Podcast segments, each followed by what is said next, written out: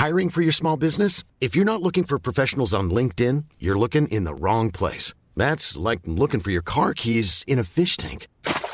LinkedIn helps you hire professionals you can't find anywhere else, even those who aren't actively searching for a new job but might be open to the perfect role. In a given month, over 70% of LinkedIn users don't even visit other leading job sites. So start looking in the right place. With LinkedIn, you can hire professionals like a professional. Post your free job on linkedin.com slash people today.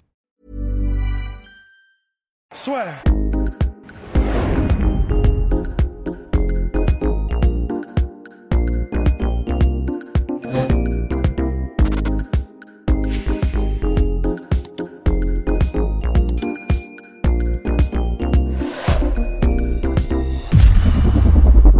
So my first question, guys, is basically how important was it for you to become the very first MMA organization to come to France and to? Uh, yeah, listen, this is something that we've been working for the last three years, uh, along with other organizations that have tried to help and support and and to also be the first. So, you know, for the uh, the Minister of Sport and the French uh, Mixed Martial Arts Federation, the new one that was just created um, it's a to to be chosen to have the first one. It's an honor and it's a privilege and it's something that will go down in history uh, for all time. The Bellator was the first mixed martial arts fight in uh, France. Um, and so we'll see Cheick Kongo fight on October 10th. And I know you can't tell me everything, but what are your plans for France for the future? You know, we um, have had a very successful European tour and we've been working very hard to uh, go to, let's say, countries like uh, the UK and sign some top fighters. Go to uh, Italy, sign some top fighters. Go to Tel Aviv in Israel, sign some top fighters. And it's not, and Dublin in Ireland, sign some top fighters. So we're not just coming into the market to come and then leave and then come and leave. We want to make France a uh, stop maybe twice a year uh, and uh, be part of our European circuit as well as come there and still do some fights from, let's say, the US, like we're doing now, uh, broadcast back to the US. But uh, um, that is the plan: is make it part of the European circuit, and uh, maybe once uh, a year we'll come and do another show with maybe international fighters, like the you know the United States fighters versus the uh, uh, the European fighters. But you know, one thing I've I've noticed is when we go there to do a show in different markets and we open up the market, then it, it basically more MMA gyms open up, more people practicing MMA, more fighters coming out. And as you know, the French uh, culture has accepted martial arts for many years. Mm-hmm. Jerome Le Banner, Dida Diafat, all the great fights I used to see with Rob Kaman and Rick Rufus, and at the at the then it was the Bercy Arena, right? And uh, okay. it was all on uh, Canal Plus. Big culture. Uh, there's a show called the Budo Gala. I'm sure you know and uh, you know, so France has accepted the martial arts culture, and this is the next step for martial arts. Uh, is the martial arts fighting in mixed martial arts? So we're excited. This is going to be a great event, and uh, I'm looking forward to coming out to France next week and uh, you know and uh, promoting the fight and and have everybody uh, come check it out. Great. And speaking of Canal Plus, you recently secured a deal with CBS in the US, and for France will Bellator, will fans be able to watch Bellator Paris on TV or on YouTube? Well, right now there's the uh, French, uh, like in CSR. the United States, so, so CSR. Sorry, the CSR doesn't allow it yet, but uh, we uh, we crossed the first hurdle, which was the uh, government allowing the combat sport to happen. So then the next step is uh, we'll we're currently working on the CSR to approve the telecast from inside France to televise mixed martial arts. Um, as you know, Bellator is owned by Viacom. Viacom is a media company worldwide, uh, has a big presence in France, and we're going to uh, work with them and Paulo and, and other uh, executives of the company to continue to lobby to get that part uh, finalized uh, and uh, move forward. But I think it's just a matter of when. And I think that now that the okay. sport is legal, uh, I think that it's just a formality, and you know, eventually it will be allowed on uh, TV in France. So we're looking at like end of 2020 or 2021. I mean, I hope that uh, by the end of 20 or maybe the beginning of 21, that this will be, uh, uh, you know, a, a situation that doesn't have to uh, keep hurtling. Because, you know, when I think about uh, when California gave me the very first license back in 06, then uh, New York was opened by the UFC, and you know, Toronto was open, and this is the, really like the last major country that uh, is a you know that has really uh, not has uh, been allowed yet to do it. Uh, and now that I feel like you know we finally got the approval after uh, all these years of working hard uh, with everybody, not just us, but everybody lobbying, then it's you know it's important to get the the media side, the CSR to approve it. And so we're working hard on that, but I think it's just going to be a matter of time.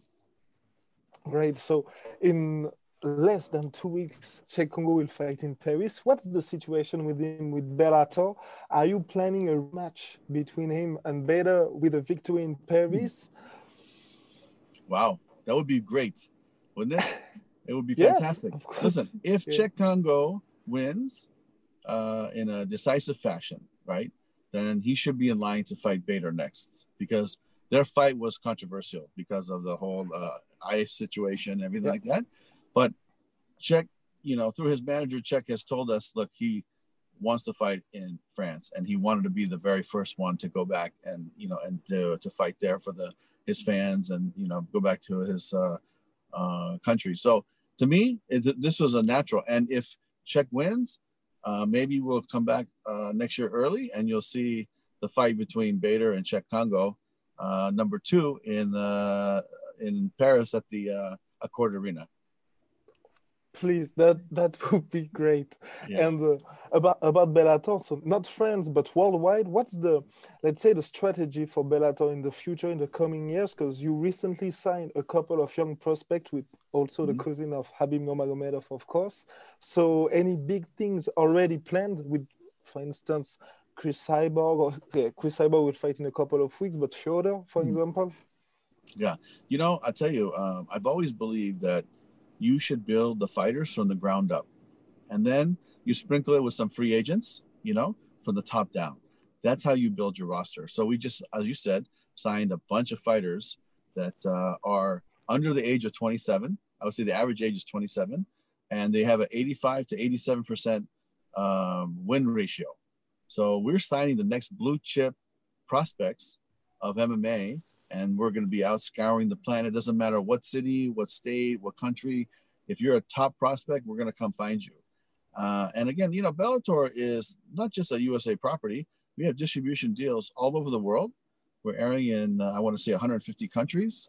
Uh, and so we're really looking for everybody. And, you know, the strategy is to continue to grow this brand in a respectful manner and help grow mixed martial arts and go out and put the best fights on that we can put on. And I also have a question for you about your underrated talents, some of your un underrated talents. for you, if you had to name your top three of the greatest fighters on the planet, pound for pound, at the moment, who would mm. that be? I mean, uh, I think AJ McKee is somebody that is kind of uh, sliding under the radar right now. And, uh, you know, he's been in our featherweight tournament that got postponed yeah. because of COVID. But uh, we have announcements coming up that we're going to re-engage in the tournament, and the tournament will continue. So he'll be fighting uh, in the next couple months. But I think he's a kid uh, that is going to be dangerous. That uh, you know will give people a lot of problems. Uh, and I think that Usman, you know, the one we just signed today, Khabib's uh, younger cousin, you know, he's 23 years old, has a record of 11 and 0, very good wrestler and grappler. But I, I think people underestimate his Muay Thai ability, his striking ability. So I think that he'll be another prospect that I think that uh, that will develop. And and really, we we have. I mean, I think today we signed like eight or ten in the next, last couple weeks. But uh, I think that uh, you know some people count out Aaron Pico, but I haven't counted him out yet. I think that uh, he's made the transition. Very feels very comfortable at his new uh, camp with Greg Jackson and Mike Winkeljohn uh, in Albuquerque. He moved over there and he's he has a home there now. He has his horses there, and he's a guy that's going to be dangerous. Uh, so we still have high hopes for him. But you know, we we have we have a lot of prospects out there, and we're going to keep looking for some more. But uh, if you were the top three, I think those are the the top three that I could think of right now. And in the US, for the less educated MMA audience, let's say, uh, it's mostly about Bellator and UFC. Mm-hmm. Um. With some fighters experiencing both organizations, such as Rory MacDonald or Cris Cyborg, for you, mm-hmm. what makes Bellator different from the UFC? Well, you know what? Our philosophy is I think we're going to promote the fighter and, you know, we'll build your brand and your business. You know, uh, on a business sense, you don't have to wear uh, like a company sponsor, or you could get your own sponsor. So they have the ability to have a little bit more freedom, I think, uh, with us. And, you know, I think we pay very competitively if we really want to sign you. And that's how we've been getting some of these uh, free agents and these and these young prospects uh, because we want to invest in them. And so, um, you know, and I think that our staging is a little bit different. Like if you look at when you're ready to pop the question, the last thing you want to do is second guess the ring. At BlueNile.com, you can design a one-of-a-kind ring with the ease and convenience of shopping online. Choose your diamond and setting. When you find the one, you'll get it delivered right to your door. Go to Bluenile.com and use promo code LISTEN to get $50 off your purchase of $500 or more. That's code LISTEN at Bluenile.com for $50 off your purchase. Bluenile.com code LISTEN. Our staging with the ramp and the whole, all the lights is more like a, like a Pride was, like a Japanese style show back that like back, back in the day and K1. And really, it's more of a, I think, I think it's a, a, a better produced show. And you know, listen, UFC is doing a great job. I have nothing bad to say about them. They are making a big impact in the industry, and they've been here a very long time. But there cannot there there has to be more than just one to keep it competitive for the fighters because the fighters need to have an option if they don't want to go. A lot of fighters don't want to go to UFC, so you know what? Then we can have a home for them, right? And so to me, we're a good fit for some. They're a good fit for some. They're doing their thing. We're doing our thing, but we're building an industry together, whether you know they feel that way or not. And there's that saying that you know the rising tide lifts all boats, right? And so that's that's how I feel about it. Is that we're growing mixed martial arts together. Recently, uh, people have talked about Michael Chandler, who signed mm-hmm. as a mm-hmm. free agent for the UFC. Was it for you a business decision, let's say, to let him go because he was at Bellator for so many years?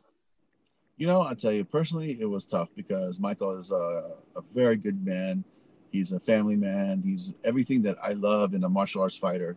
You know, he walks the talk. You know, and um, and, and it was hard because we've been together so long and working together. But uh, I just felt like, look, it, it was the time was right, and uh, it's a business decision, and it's no different than uh, here in American football. Like you we do we invest in in this person or do we invest in these people? Or do we continue this relationship or do we invest in the younger you know like the the the like the Usmans of the world? And uh, I think that uh, uh, he'll have good success there. Uh, and it says a lot about Bellator's quality of fighters. Think about this we have a he's Michael's not our champ he's our former champ but yet he's in line for the backup to the title fight right? So right away he goes right into the title mix over there, and that just shows you the level of quality of fighters that Bellator has. Because if that wasn't the case, they would never have said that or done that. So you know, we we have some of the best fighters in the world. We have the best light heavyweight division in the country or in the planet right now, and uh, we're building other divisions. We're basically reloading our 155 pound weight class with a lot of these young guys coming in. Uh, and uh, if you look at our 125 female division, it's stacked from top to bottom. And we have the best female fighter uh, of all time. I think she's still the GOAT in Cris Cyborg because uh, if you look at her body of work over all the years, you know, no one has done more for female fighting over all these years than Cris Cyborg.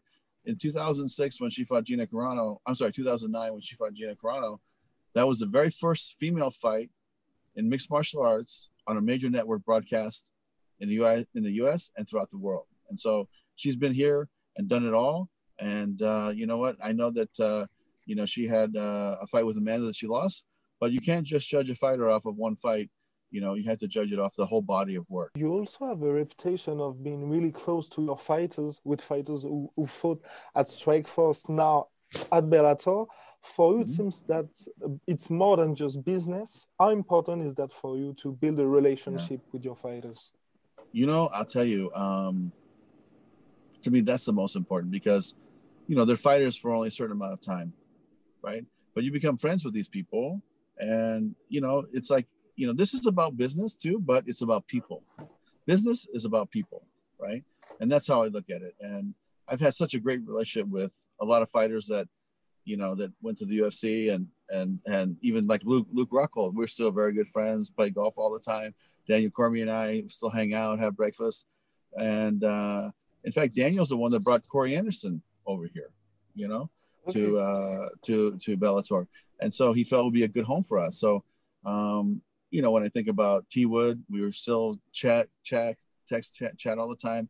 I wish him luck all the time. I said, listen, Strike Force never dies. You got to go, man. You got to keep doing it.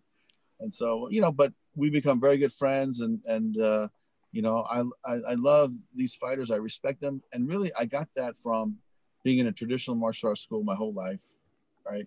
Working for K1, Mr. Ishii told me one time, the owner of K1 at the time, he said, the fighters are, you know, the stars, right? And you have to respect them because they're putting their lives on the line every time. And they're the ones that have the Bushido spirit, right?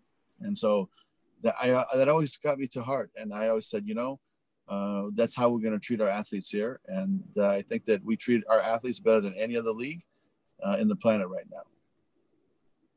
And you've been in this business for more than 35 years, 30 years. I, I, I don't know exactly, but Yeah. what has been in Strikeforce and Bellator? What has been your biggest achievement so far? You know, I think opening uh, California was a major achievement uh, in 06. Frank Shamrock fought Cesar Gracie.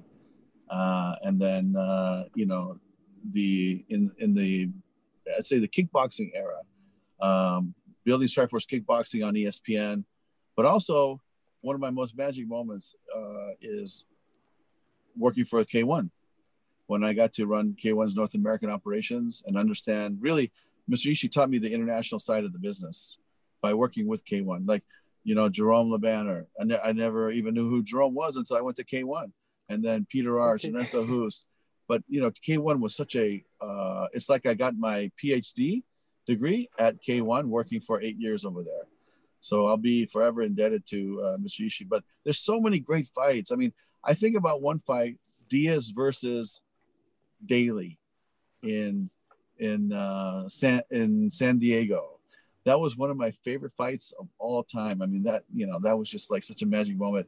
You know, Cung Le versus Frank Shamrock. That was such an uh, you know, I mean, it was the loudest I've ever heard an arena, whether it's a football game, U.S. football, or basketball, or that arena was rocking that night, and it was unbelievable. But so many great stories, so many great you know memories in the past.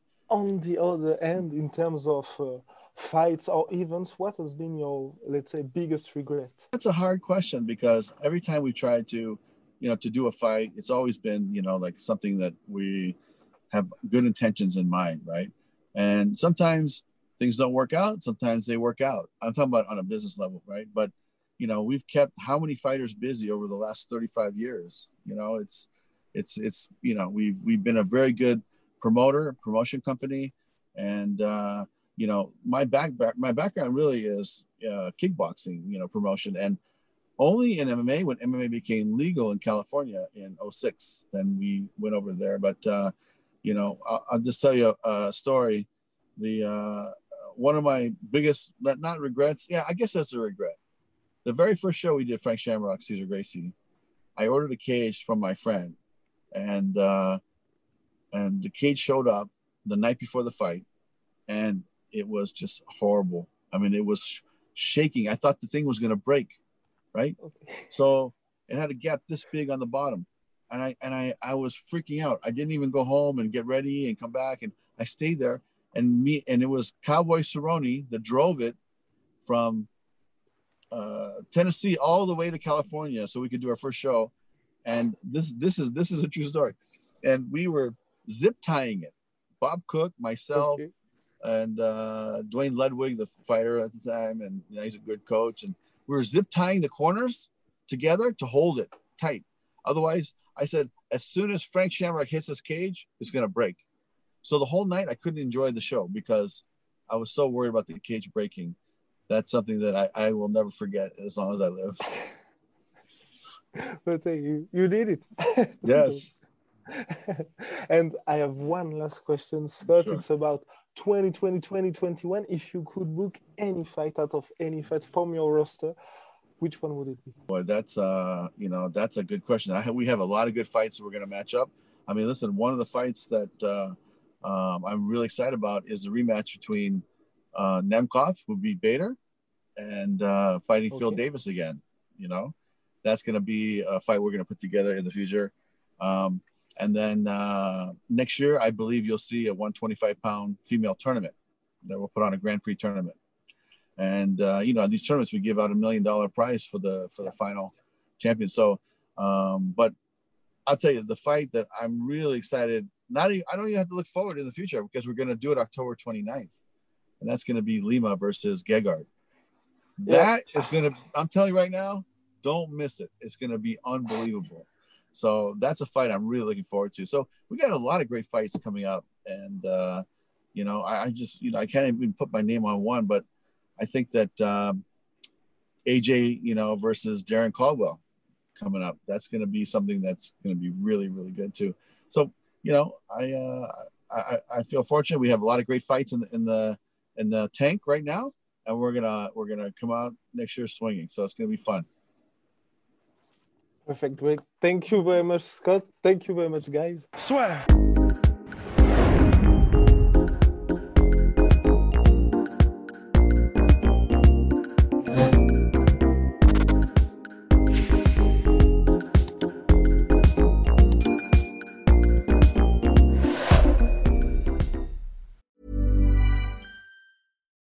It's Paige DeSorbo from Giggly Squad. High quality fashion without the price tag. Say hello to Quince.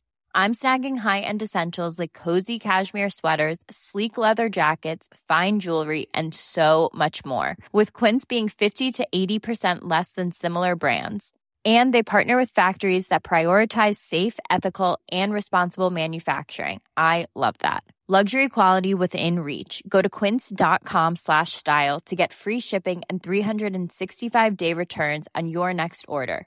Quince.com slash style. Et voilà, c'est la fin de votre épisode du podcast La Sœur. Si ça vous a plu, n'hésitez pas à nous mettre les 5 étoiles sur Apple Podcast ou sur Spotify. Vous pouvez aussi nous laisser un petit commentaire, ça nous aidera beaucoup. Et si vous voulez aller plus loin avec nous, vous tapez La Sueur sur toutes les plateformes ou sur les réseaux sociaux, vous nous trouverez. Et là, vous nous écoutez très certainement en audio. On est aussi en vidéo sur YouTube, mais également sur Snapchat. Là encore, vous tapez la sueur et on sera là. Merci de votre fidélité et à très vite pour de nouvelles aventures.